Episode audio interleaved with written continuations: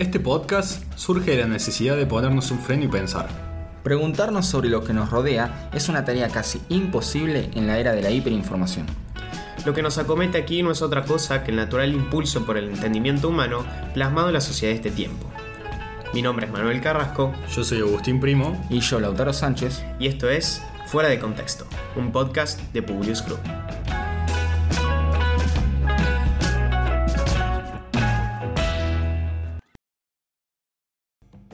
Bloquear, denunciar, eliminar. Las redes sociales han hecho de palabras históricamente poco corrientes algo normal en nuestras vidas. El ejercicio de la comunicación masiva ya ha cambiado las relaciones sociales de cada uno de nosotros en diferentes maneras. Si tomamos el aspecto social, debemos hablar de la perturbación de la homofilia. La homofilia es la característica natural de todo ser humano de relacionarse con otro similar a uno es muy probable que tus amistades compartan una cierta carga de valores, pensamientos o hábitos con vos. La homofilia es la búsqueda de la comodidad social. Una persona, por ejemplo, que no le gustan los deportes, poco compartirá con un grupo de amigos deportistas. Cada relación tiene su nexo de similitud y nos gusta. Nos sentimos aceptados y comprendidos. Pero hoy en día las redes sociales nos desafían a salir de nuestras burbujas de comodidad y escuchar opiniones diferentes y opuestas a las nuestras. La perturbación de la homofilia genera en cada individuo una reacción diferente. Podemos clasificarlas en tres, la reacción violenta, la ignorancia o la reacción positiva. Bloquear, denunciar o eliminar son acciones consecuentes a estas reacciones. El salirnos de nuestras burbujas de comodidad es complejo y no vamos en camino a seguir homogeneizando nuestra sociedad. Por el contrario, vamos construyendo más sociedades interculturales. Muchos se preguntarán, ¿cómo se plasma esto en la realidad? Y la respuesta es evidente. Cualquier tipo de discriminación, ya sea racial, por orientación sexual, por creencia religiosa o hasta de género, son los ejemplos más claros de grupos homogéneos sintiéndose atacados por extraños.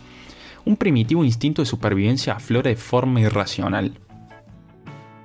La contracara de estos movimientos son los grupos autodenominados tolerantes, personas que encuentren su nexo en tolerar. Eligen sus grupos por encontrar en el otro el común denominador de oponerse a cualquier tipo de discriminación. Pero, ¿qué es tolerar? ¿Por qué existe actualmente una guerra de tolerancia?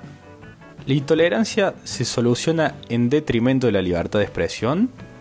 ¿Y somos conscientes hoy en día de nuestro poder mediático? Vamos a resolver estas preguntas junto a Manuel Carrasco y Felipe Rindersma.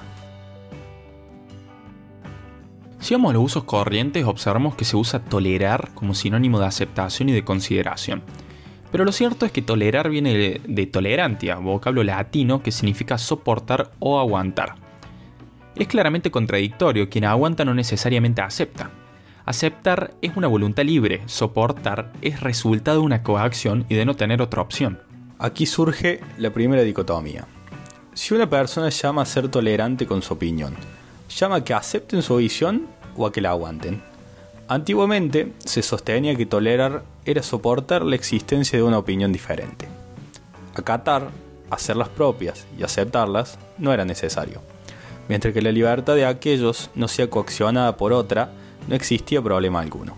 Pero a día de hoy, este valor ha mutado cuando alguien llama que se tolere una opinión determinada, exige que éste la haga suya, coacciona su aceptación. Llevados por este camino, caímos en la cultura actual, en la cultura de la cancelación. Si le damos un par de vueltas al asunto, es claro que la misma no es un invento de nuestro siglo, ni mucho menos de esta generación. La cancelación, o mejor dicho, la nueva censura, es aquella coacción de la verdad grupal sobre una opinión individual. Es la violencia usada contra la palabra, es el desprecio y la marginación social por pensar distinto. Este estado de euforia y movimiento iracundo de las masas hacia un fin que poco tiene que ver con la definición de justicia es promovido por oradores que arengan a los ciudadanos para llenar de execraciones a aquellos que no concuerdan con su discurso. La actual cultura de la cancelación es hija del fascismo italiano o la antigua quema de brujas. Lo particular de esto es que la cancelación es una práctica que se realiza en todo ámbito político y social. No discrimina ideología, todos ya sean los discriminadores o los aparentemente tolerantes utilizan estas prácticas para tratar de imponerse en el ideario popular. Pero ¿de dónde surge esto? Es común observar las interpretaciones a Popper y su paradoja de la tolerancia. Cabe aclarar que Popper entendía la palabra tolerancia como su significado, el de aguantar o soportar. En simples palabras, él plantea que la sociedad posee una tolerancia infinita hacia todo, pero peligra cuando tolera a un intolerante, es decir, cuando tolera a alguien que no acepta o no soporta que existan opiniones ajenas. En ese sentido, Popper plantea que en defensa de las sociedades abiertas se censura el intolerante. Lo curioso es que el uso actual de esta paradoja es mal interpretada por los grupos censuradores. Ellos se basan en esta, pero su premisa es falsa, ya que el intolerante, a los ojos de hoy, no es quien no acepta que existan otras ideas, sino quien piense distinto a mi grupo o a mis valores. Esto nos conduce a una guerra de intolerantes, un constante devenir de ataques mutuos creyéndose que se hace un bien en pos de la seguridad de la sociedad abierta. Todo grupo que defienda una idea va a avalar y solicitar que se censure toda otra que le cuestione o contradiga. Así, terminamos en el mismo lugar que el principio, callando a diestro y siniestro aquellas que dicen algo que no concuerda con nuestro pensamiento. Toda guerra es mala, y esta no es la excepción. Dejar la puerta abierta a una censura es recibir al náufrago rescatado con un vaso lleno de agua salada. Es un remedio teórico que te sentencia al mismo fin, a la intransigencia. Una sociedad no puede hablar de libertad de expresión si entre ellos viven de anular la libertad del otro constantemente. No es raro advertir que el actual sistema de redes sociales, donde vemos que la cultura de la cancelación reina con todo su esplendor, fomenta ese instinto gregario del ser humano y explota el sesgo confirmatorio. Es tan evidente esta práctica que las empresas de redes sociales invierten millones de dólares al año para desarrollar mejores inteligencias artificiales. Entregan al usuario solo lo que quieren ver y escuchar. Así evita que se sienta la red social como un ámbito incómodo y hace prevalecer en el tiempo el uso de la misma. Si vemos en retrospectiva, Sócrates, Cristo y Galileo son los ejemplos más claros. Todos ellos se ganaron por igual la censura de los ortodoxos, hay que tener presente que la libertad de expresión es uno de los pilares fundamentales del desarrollo humano. Russell decía, las nuevas esperanzas, las nuevas creencias y los nuevos pensamientos son siempre necesarios a la humanidad, y no puede esperarse que surjan de una absoluta uniformidad. El progreso siempre surgió de quienes cuestionaron las realidades de su tiempo. Pretender crear una masa homogénea de valores no solo es imposible, sino hasta contraproducente a los fines del progreso. La historia nos demostró que hombres pedantes carcomidos por su orgullo fueron los primeros en argumentar su propiedad por el báculo de la verdad. Este comportamiento no tiene bandera política, lo vimos en la vieja Unión Soviética y hasta en el capitalismo estadounidense donde el mismo Russell sufrió las consecuencias de un fallo no sustanciado y poco fundado por un juez cegado por sus dogmas. En el momento en que la humanidad se volcó a la ciencia y se dio cuenta que seguir un paradigma sin fundamento alguno era inconcebible, empezó nuestro avance.